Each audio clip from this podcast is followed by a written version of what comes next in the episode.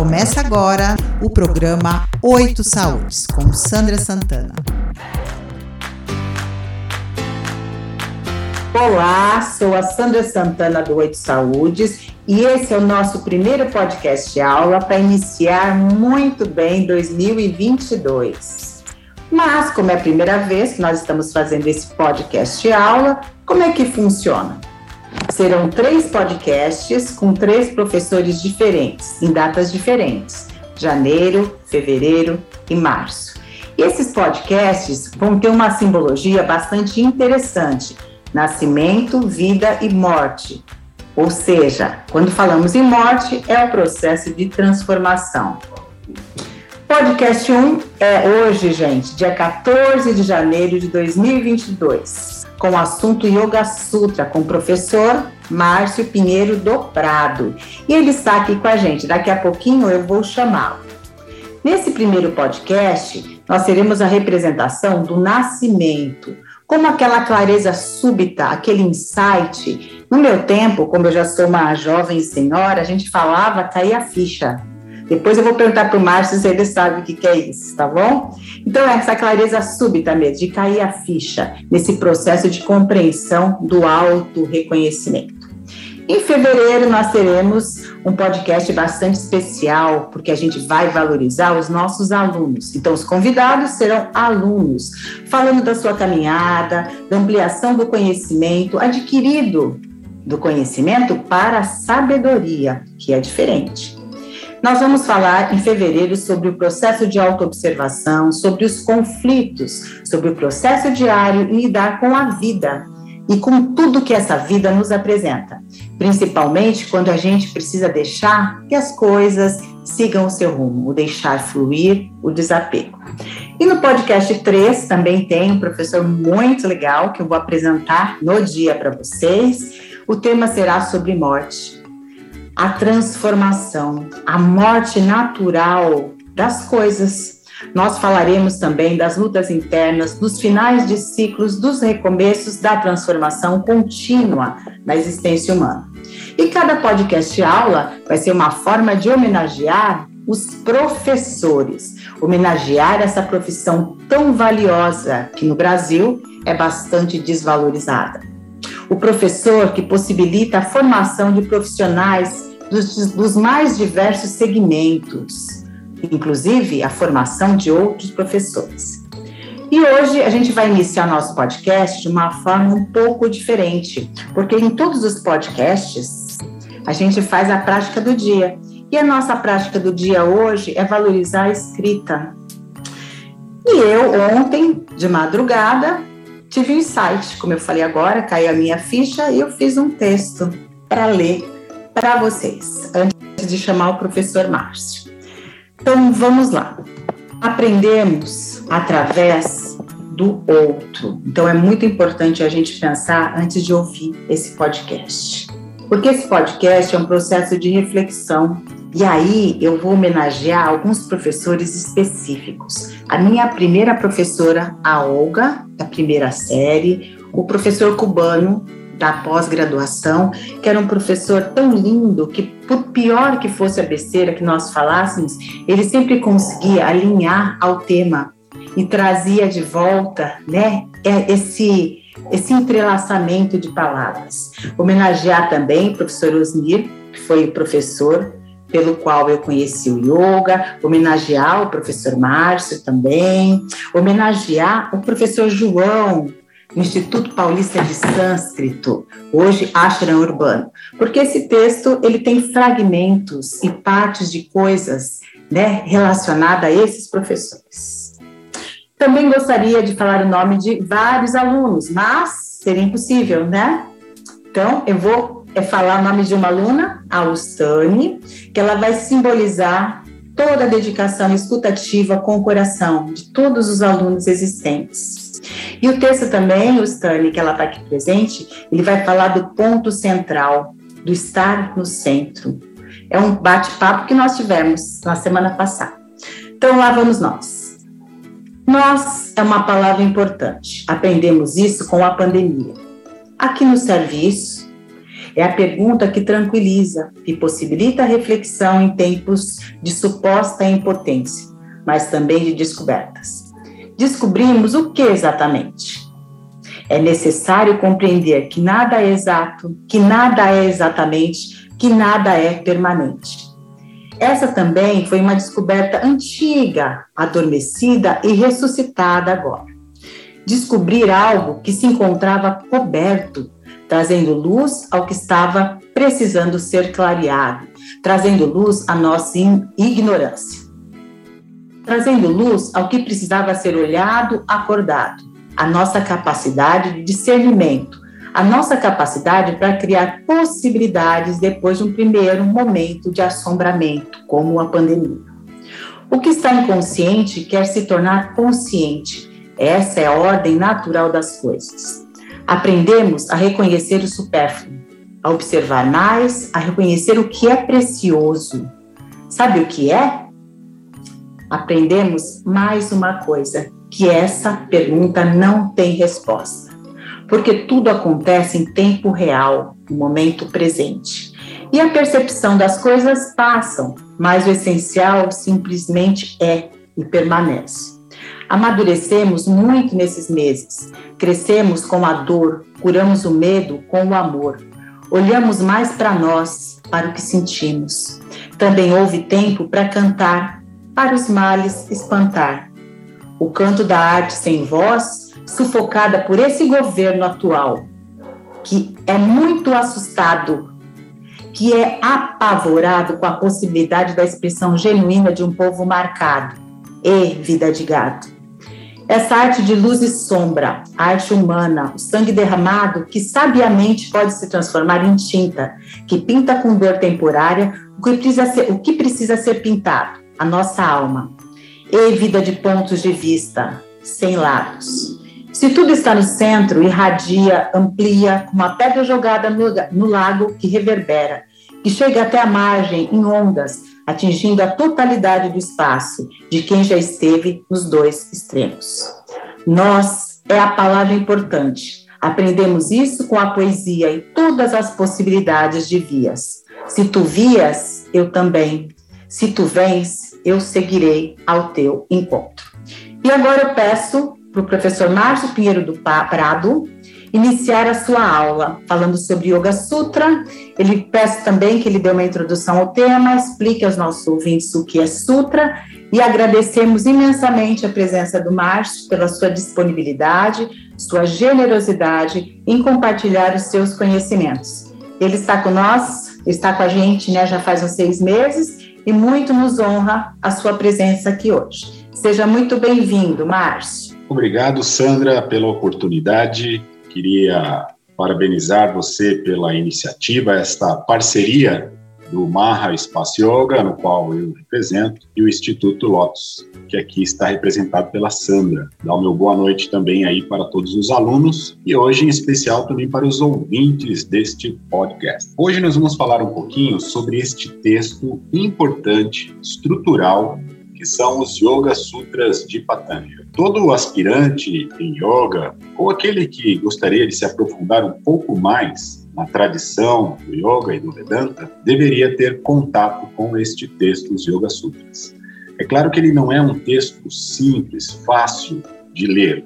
É necessário um certo acompanhamento, é, de um professor para que isso seja mais claro. Eu, em especial, fiz é, este acompanhamento com o professor também, Osnir Cogenot. E hoje nós vamos dar uma breve introdução para vocês, como a Sandra trouxe, este é um curso regular das nossas aulas, né? Hoje nós estamos no Sutra 1.33, 35, perdão. Eu vou explicar um pouquinho o que significa isso. Então, os Yoga Sutras, ele é um texto escrito, né, ele é atribuído a este sábio chamado Patanjali, que viveu em torno de 200 a 300 anos antes de Cristo. Patanjali é uma figura mítica com uma série de textos atribuídos a ele, como um grande médico, um grande yogi e também um mestre na arte da escrita. Né? É, então, acredita-se que Patanjali pode ter sido um mestre, um grande gramático, ou pode ser que Patanjali é, tenha sido várias pessoas, pois a obra dele é tão grande que talvez alguns teóricos atribuem que pode ter sido escrito por várias mãos. Então, essa figura mitológica de um homem serpente, né? Patanjali tem essa imagem do tronco para cima, um homem, e da cintura para baixo, uma serpente. E ele escreveu esse texto que é dividido em quatro capítulos. O primeiro capítulo, chamado de Samadhi ele é atribuído às pessoas que buscam a iluminação, ou seja, aos alunos que já estão prontos para receber este conhecimento. Já no segundo capítulo, é, ele vai falar do sadhana pada, sadhana, a prática. Né? Então, ele vai nos ensinar, vai nos dar o caminho das pedras para atingir este primeiro capítulo. Olha que interessante, ele já começa com os dois pés no peito, né? Ele já começa no primeiro capítulo, que é um dos mais difíceis de serem compreendidos e muitas vezes os alunos perdem o interesse porque é uma escrita velada. Os sutras é, são como um alinhavar, uma sutura. Ele vai amarrando de forma poética e muito concisa. O sutra ele tem essa característica de em poucas palavras, de forma direta e poética, trazer uma imagem. Então, aqui nós vamos ler o Sutra e depois discutir o que os grandes autores é, nos trazem sobre este texto importante. Hoje nós teremos aqui a leitura de três grandes autores, que é a brasileira Glória Arieira, o professor também Carlos Eduardo e o indiano Desi Kachar. Vocês vão observar que mesmo sutra, mesmo verso, ele muitas vezes é traduzido de forma diferente. Porque eu acho interessante trazer esses dois paralelos. Um indiano, nascido nessa tradição védica, e uma brasileira, um brasileiro, que também faz essa tradução direta do sânscrito, mas que traz um entendimento para nós ocidentais de uma forma mais tranquila. Então, é, o terceiro capítulo, caminhando nessa jornada, ele então vai falar do Vibhuti-Pada, ou seja, quais são os, entre aspas, poderes que o yoga pode nos trazer. Coloque aspas porque é, são poderes que devem ser desvelados, né? não superpoderes, mas poderes de como se conhecer melhor, como compreender a sua mente. E o último capítulo que é chamado de Kaivalya Pada, ou seja, o caminho para a libertação. Esse Kaivalya Pada vai falar sobre a libertação. Logo de cara, Patanjali praticamente define os Yoga Sutras nos três primeiros versos. No primeiro verso, Atha Yoga Nushasana. Agora, o ensinamento sobre o yoga. A Sandra trouxe essa provocação para que eu falasse um pouco sobre o nascimento, né? E este primeiro verso, Atha Yoga Nushasana, ele traz essa conotação de nascimento. Agora o ensinamento do yoga. Agora caiu a sua ficha. Né? A Sandra trouxe essa provocação eu que já passei dos 40 aí, né, lembro muito bem como era ficar lá é, esperando na fila do orelhão, né, para conversar com alguém, com aquela tira de fichas, né? Mas esse termo cair a ficha é muito interessante, porque é, dentro desses textos é muito interessante a gente observar da seguinte forma: os Yoga Sutras são um clássico, né? E o clássico, ele tem uma característica que eu acho incrível. Quando você lê a primeira vez um clássico, você tem a nítida impressão de que você já leu aquilo. Quando você lê ele pela segunda vez, você tem a impressão de que nunca leu aquele texto. Sempre ele provoca a gente de uma maneira diferente. Você percebe algo diferente naquela segunda leitura. E são fichas que vão caindo. São renascimentos a cada leitura. a cada verso. E esses versos, então, partem deste primeiro, Atha Yoga Dushasana. Agora que você se interessou, agora que você está aqui nos ouvindo, agora começa o yoga. Este é um nascimento para o yoga. Então, este texto importante, ele vai, como disse anteriormente, em frases, em versos, é, Patanjali vai nos contando, nos ensinando como construir esta mente tranquila, livre de limitações e o encontro com a nossa verdadeira natureza. Nesse primeiro encontro aqui, no podcast, nós vamos falar sobre o verso, então, 1,35, ou seja, capítulo 1, verso 35.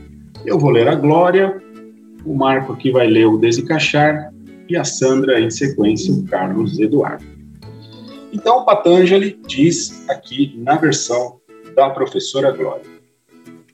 É, só um adendo aqui, né? como a gente está no meio do bonde, para que as pessoas não, não se percam muito, né? Patanjali vinha contando para a gente aqui como construir uma mente mais tranquila. No 1.34, ele dá menções que a prática respiratória produz uma mente tranquila. Discutimos bastante na aula passada sobre as técnicas respiratórias os pranayamas, as práticas respiratórias do yoga. E hoje vamos ao 35, e ele vai descrever da seguinte forma: ou a contemplação em um objeto produz a base para a firmeza da mente. Novamente, ou a contemplação em um objeto produz a base para a firmeza da mente. A Glória comenta brevemente sobre uma técnica. Né? Esta técnica, Manasa Sthiti, Sthiti é uma postura, uma firmeza, Manas, a mente. Então, a mente firme, né? a firmeza da mente, pode ser alcançada não só com a ajuda do foco do exercício dos pranayamas, mas também pelo foco em um objeto. Através desse exercício, percebemos quanto a mente pula de um objeto a outro, mas aprendemos também a focar em um objeto, deixando os outros de lado, como em japa. Japa significa repetição, aquela prática do Japa Mala, aquela técnica onde você tem um colar de contas que vai repetindo um determinado mantra, um determinado verso. Japa, colar. Né? Ah, perdão, Mala, o colar, Japa, a prática da repetição. Então, ela complementa. Em Japa, na repetição de um mantra, em que a mente é levada repetidamente de volta ao mantra imediatamente após a sua distração. Também o foco dos sentidos em determinado objeto é útil para alcançar a tranquilidade da mente. A mente aprende a focar melhor. Marco, você poderia ler o desencaixar para a gente tentar achar um ponto de convergência aqui? Vamos lá, Marcio. É, o papel dos sentidos como a visão e a audição, em prover informações à mente, tem grandes repercussões. Eles são as partes da percepção e muitas vezes somos seus escravos. Mas será que não podemos examinar o que em nós é até mais poderoso do que os nossos sentidos? Não podemos torná-los mais aguçados e colocá-los à nossa disposição? Aí vem o Sutra Questionando o papel dos sentidos regularmente, podemos reduzir distorções mentais. Muito bem. E o Carlos Eduardo, Sandra? Ou é a tendência à objetividade que surge vinculada à estabilidade da mente. A mente se fixa no que é verdadeiro, sem se deixar arrastar pela interferência de estímulos físicos ou mentais ou estímulos externos que alterem sua percepção dos fatos. Muito bom. Perceberam como o mesmo texto traz nuances diferentes. E às vezes é interessante lermos autores diferentes. Aqui nós temos que observar os seguintes pontos. Eu disse que o anterior falava sobre a respiração. E este fala sobre a observação, o recolhimento ou a percepção né, ampliada dos nossos cinco sentidos. Isso, dentro da tradição do yoga, é chamado de Ashtanga de Patanjali. Ashta significa oito. Anga, membros ou partes. Então, este texto, os Yoga Sutras, ele é muito emblemático porque ele traz essa organização que Patanjali é, codificou no yoga. Então, ele dividiu o yoga, como conhecemos, em oito partes, oito angas. Os dois primeiros angas, yamas e niyamas, são condutas e formas de como eu me relaciono com o meio onde eu habito e como eu me relaciono comigo. Então, o yoga vem do mais externo para o mais interno como eu me relaciono com o meio, e aí tem cinco aspectos, né? Podemos aprofundar isso, dar uma outra aula, os yamas e yamas, não vou me aprofundar nisso hoje.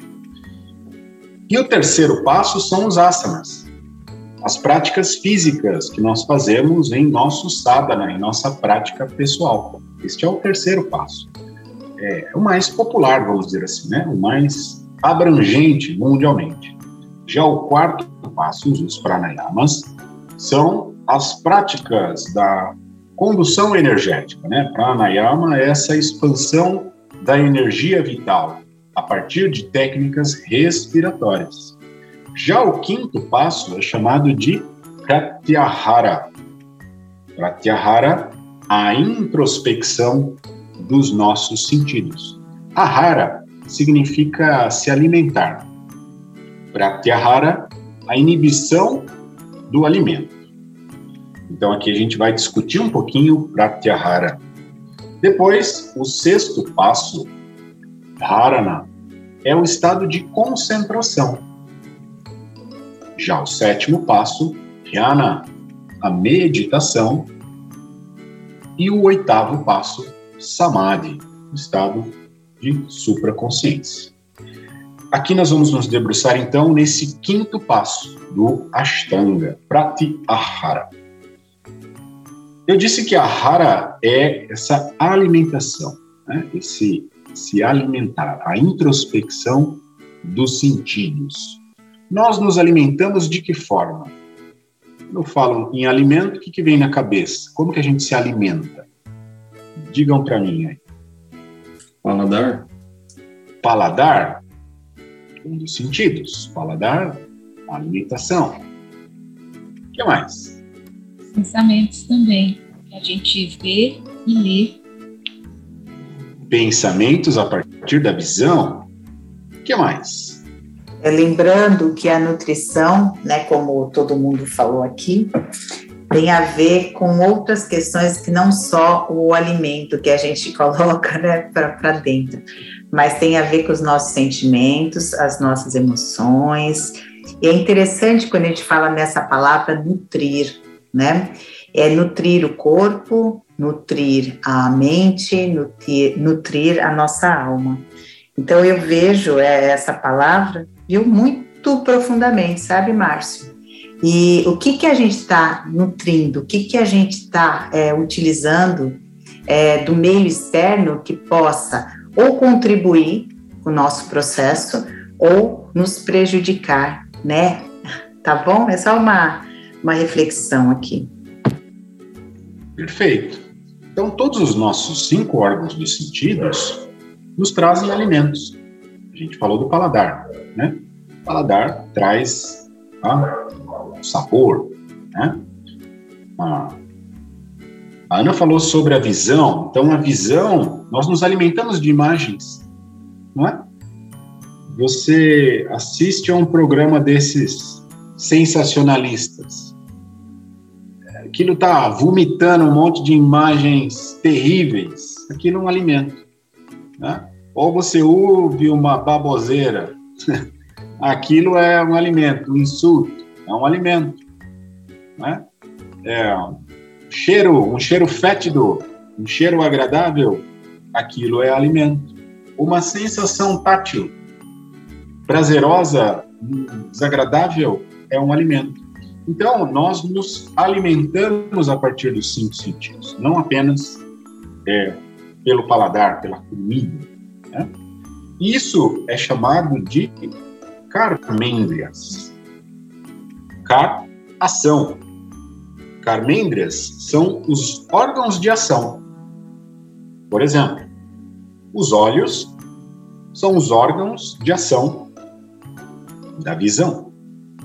Olho e visão são diferentes, não é? O olho é o, o órgão da visão. A visão tem uma interpretação, ou seja, ele é um carmendra e um nhamendria, nhana, né? um conhecimento. Então, todos os órgãos dos sentidos vão passar pelos carmêndrias, órgãos de ação, nhamendrias, órgãos de percepção. E essa percepção é que vai gerar o que nós chamamos de samskaras, impressões na nossa mente. Então eu vejo algo que me agrada, aquilo agrada meus olhos, vamos dizer, eu usar essa expressão, né? Nossa, essa imagem, essa pessoa é bonita, ela agrada os olhos. Ou seja, não os olhos, mas a mente. Né? ela é agradada pela mente, ou uma visão ao contrário, né? que desagrade a nossa mente. É, a gente vai, a partir dos órgãos do sentido, construindo, então, essas impressões na nossa mente. Agora, aqui, o que Patanjali nos provoca é ou a contemplação em um objeto produz a base para a firmeza da mente. Esse estado de introspecção onde há um recolhimento, eu produzo uma capacidade de observar a minúcia de determinados objetos. A Sandra se inscreveu para uma fala e aí na sequência eu falo um pouquinho sobre esta técnica é, do Pratyahara. Sandra. Oi, Márcio. É, quando você falou da percepção, Vem aqui agora, vem uma, uma coisa aqui na minha cabeça de uma, uma aula que eu assisti nessa semana, que era uma, um questionamento. Então, é, a gente pode pensar na percepção que ela é real somente quando é, tem algo imutável, ou quando tem algo mutável, eu posso dizer também que a minha, minha percepção sobre o real também existe. Ficou confuso? Eu quero perguntar o seguinte: para falar de percepção sobre aquilo que é real, as coisas precisam ser mutáveis ou imutáveis, ou os dois. Ok. É, para a tradição védica, você tem alguns conceitos que são interessantes. Um deles é Maya. Maya muitas vezes, erroneamente, é traduzido como ilusão. Mas, na verdade, Maya não é uma ilusão, e sim algo que é transitório, que tem nascimento, permanência e morte. Então, para a tradição védica, ele é algo irreal no sentido de que ele não é eterno. Então, eu tenho essa parede aqui do lado. Essa parede é real. Se eu bater a cabeça nela aqui, vai dar problema. Né? Mas essa parede foi feita um dia, hoje ela está aqui permanecendo e um dia ela não existirá mais. Apenas Brahma é o absoluto, que nunca nasceu e nunca morreu. Para a tradição védica, isso é o real a manifestação a partir de Brahma é, é irreal, no sentido de Maya, mas não que ela seja uma ilusão. Isso é um aspecto, tá? O aspecto da tradição védica. Agora, a nossa mente, ela vai produzir realidades e irrealidades, tentando seguir a linha aí que você me perguntou. Quando acontece uma determinada situação, eu posso, através das minhas experiências, ter uma visão equivocada sobre uma pessoa, uma situação, um sentimento. Aconteceu algo, normalmente não atingiu as minhas expectativas, eu criei uma ilusão sobre aquela situação. Isso é uma irrealidade. Isso é chamado é, em dois aspectos, né? Então, você tem esse aspecto da ilusão, ou seja, alguém me iludiu, eu achei que era uma coisa, mas não era, só que esse agente foi externo. E uma delusão. A delusão é quando a minha mente produz uma realidade que não é. E isso pode se tornar uma patologia a partir do momento em que eu vou criando desilusões, como sensações perceptórias, né, em casos de saúde mental grave, é, vão se criando situações de delusão que a mente produz. Então, veja, são dois aspectos. Esse segundo aspecto é mais comum na nossa vida do dia a dia. A nossa mente produzindo situações que não são reais. E no aspecto filosófico, o que é real dentro dessa cultura védica e o que é transitório? Não sei se eu respondi a sua pergunta, Sandra. Sim, respondeu sim. É porque, é, para quem me conhece, sabe que eu viajo, né? Eu viajo na maionese. Mas é bem interessante porque quando a gente fala de, de filosofia, do yoga, e para quem está nos, está, né, nos ouvindo, Venha também conhecer um pouquinho, sabe, desse trabalho do, do professor Márcio. O podcast, a aula, ele tem esse objetivo né, de levar conhecimento para as pessoas, mas também convidar as pessoas, sabe, para integrar aqui é, o nosso grupo. E é bem interessante, porque eu viajo mesmo e mais com profundidade, né, Márcio? Porque quanto mais a gente vai estudando, mais perguntas a gente tem. E é, isso é muito bom.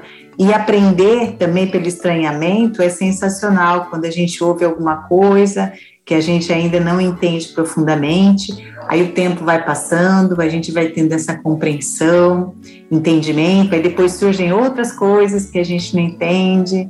Então, a, a esse processo ensino-aprendizagem, ele é infinito, e a troca que existe entre professor e aluno, aluno-professor, é uma coisa, assim, muito bacana, né? Né, Márcio? Essas provocações são a alma né, do aprendizado.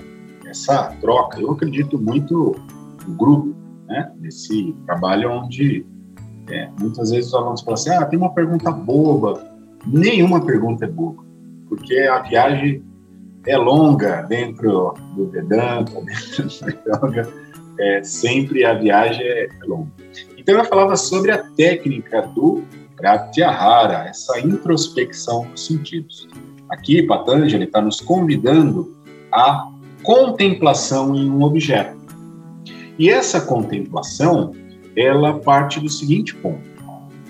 Primeiro, nós observamos que o objeto é diferente de mim, não é? Eu estou vendo aqui a caneca de água aqui.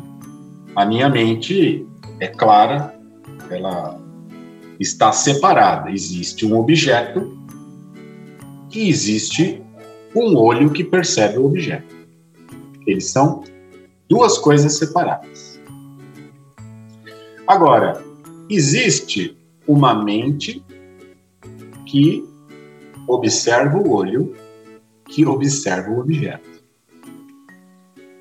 E existe algo que observa a mente, que observa o olho, que observa o objeto. esse é o processo que o Vedanta vai construir. Ao observar o objeto de forma contemplativa, profunda, eu vou aos poucos desadjetivando esse objeto. Então, é uma caneca de porcelana verdinho, clarinho. Né? É, caneca é um objeto. Ela tem adjetivos. É verde, é bonita, é feia. Quem vai atribuir esses adjetivos ao objeto? Aí foi uma pergunta. Quem é que coloca esses adjetivos no objeto? Nós. Nós mesmos, né? Sim. Propriamente. E essa mente ela coloca adjetivos a partir de impressões. Podem ser traumas ou impressões agradáveis, vamos dizer assim. O processo do yoga está em desadjetivar o objeto. Então eu começo a observar esse objeto e remover esses adjetivos até que ele se torne apenas o objeto, apenas a cerâmica, apenas o barro, apenas a matéria-prima. Existe caneca sem o barro? Não. Não. Né? Mas existe o barro sem a caneca a essência da caneca aqui, de barro, é barro. Mas esse barro foi transformado em um objeto. A minha mente construiu, a partir das nossas convenções sociais, que isso é uma caneca. Serve para beber água. Agora, pode ser uma, sei lá, na, na moda algum tipo de caneca? Não sei dizer mas vamos imaginar que está na moda um tipo de caneca X. Aquela caneca tem mais adjetivos. E esses adjetivos vão trazendo mais uma série de perturbações da minha mente. Então, a prática da contemplação de algo a partir da visão está em desadjetivar, chegando ao cerne do que é aquele objeto. E esse processo ele é tão poderoso é, que ele vai nos ensinando, no segundo passo, a nos desadjetivar. Então, esse é Márcio, um homem careca, né, de bigode, sei lá, magro, alto, gordo, baixo, bonito, feio, existem adjetivos que a sociedade coloca para este Márcio e existem adjetivos que o próprio Márcio coloca nele. E todos esses adjetivos conduzem a um estado da mente mais agitada, uma mente é, que não consegue um equilíbrio. A partir do momento em que eu vou removendo esses adjetivos, ou seja, removendo, eu vou usar a palavra impureza, coloquem aspas aí na impureza, é, vamos pensar numa coisa pura. O que é uma coisa pura? Na química mesmo, pensando. Algo limpo, Márcio? É? Limpo? O que, que é limpeza? Como que você quer dizer com limpeza? tem a ver com um único componente ou não? Porque eu não entendo muito de química, mas né, quando fala de limpeza, quando o Marco falou agora, me veio à mente um componente único, sabe? Não ter misturas. Perfeito. Não tem misturas, não tem outros componentes, é uma coisa pura. Eu estou usando os componentes como adjetivos. Então, o Márcio tem uma série de adjetivos colocados por essa convenção social, pela própria mente, pelo próprio Narciso, do Márcio, e como eu enxergo esse Márcio de forma pura. Veja, não é o puritano, não é o limpo no sentido de não pecados, de uma pessoa santa, mas é uma pessoa que não tem esses adjetivos. Quando eu consigo remover esses adjetivos, é a forma que Patanjali está nos trazendo de usar a contemplação em um objeto para produzir uma firmeza, uma base na nossa mente. Né? A prática deste pratyahara pode ser feita em coisas simples. Uma vez na aula de filosofia, o professor provocou a gente a observar, é, vale a provocação também, né? o Osnir trouxe a provocação, de você observar um grão de areia. Eu nunca tinha feito isso. E você joga lá no Google um grão de areia fotografado né, é, com um zoom muito grande. Você vai ver que cada grão de areia, é, cabe aí, pode procurar, ele parece uma joia rara. Cada grão de areia tem uma identidade única. Ele é diferente, uns tons, cores, formas, e aí você começa a viajar. Você senta numa praia e olha aquela imensidão de areia. Imagina que cada grão de areia daquele é diferente. Te faz perguntar quem foi que perdeu tempo produzindo cada grão de areia diferente. Né? Então, é uma contemplação muito profunda de um determinado objeto conduz também a esse estado de entendimento que tudo é produzido a partir de Brahma, o Criador. Né?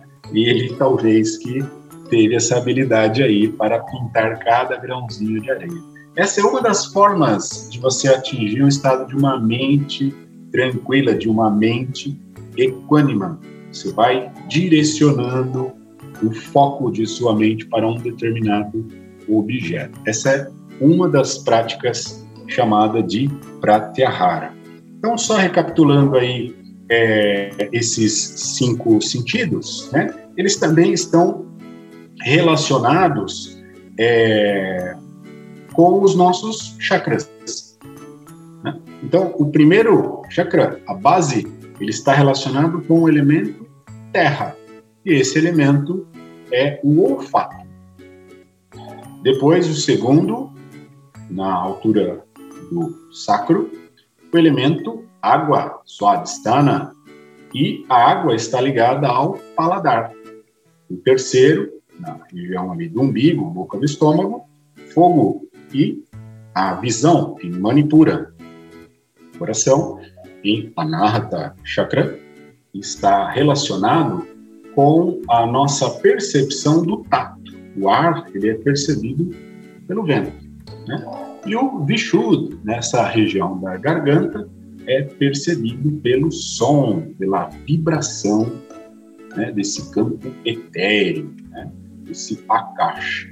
E é dito que o sexto chakra, no Agnya, lá no centro do nosso hipocampo, é representado por esta intuição.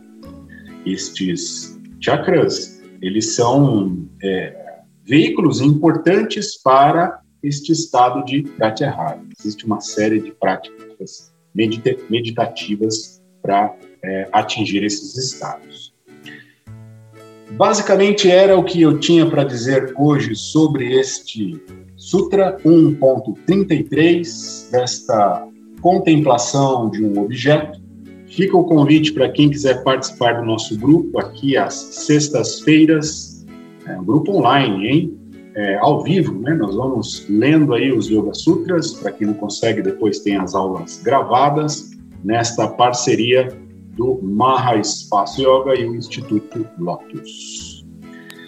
Era o que eu tinha para dizer hoje para vocês. Muito obrigado, Sandra. Nos vemos na próxima aula. Eu que agradeço, agradeço a todos. Lembrando que o Márcio, ele vai colocando exemplos do nosso cotidiano. Então, não é algo distante. é algo que a gente pode compreender, mesmo que tenha essa língua muito difícil, né, senhor Márcio? Que aí eu me enrolo toda para pronunciar, mas um dia eu chego lá. E aí, agora é só chamar a Ustane para fazer esse fechamento, lembrando que hoje ela está como representante de todos os alunos, porque é uma homenagem a todos os professores, mas também aos alunos, às pessoas que se dedicam, né, dedicam seu tempo, é, justamente para aprender né, e trocar e nos ensinar também como professores. Faz o fechamento para a gente, Justânia. Bom dia, boa tarde, boa noite a todos os ouvintes desse programa maravilhoso que é uma integração né, uh, do nosso interior, do exterior, é o conhecimento de nós mesmos, dos outros, de, de como a gente pode atuar né, dessa forma na comunidade. Agradecendo a todos os professores, agradecendo aí nosso mestre dessas aulas de sutra da sexta-feira, o Márcio, né, que muito colabora aí para essa, essa nossa reflexão, né? E como a Sandra comentou, trazendo a nossa realidade, assim como todos os participantes desse grupo também que sempre colaboram também né, com, com as reflexões. Eu só tenho que agradecer.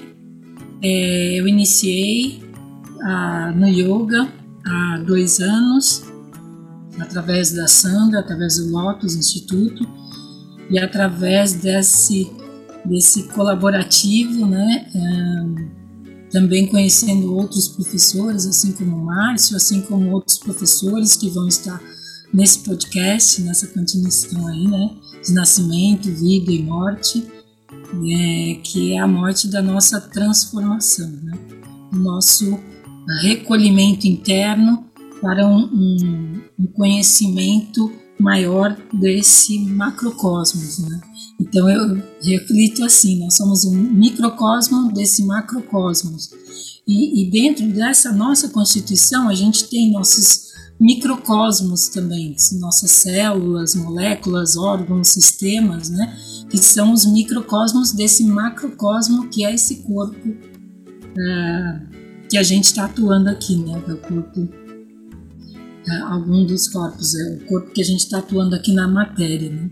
E eu só tenho que, que agradecer a você, Sandra, e a todos os professores e a todos os é, aprendizes aqui, né? Que a gente já passou de aluno a aprendiz, né?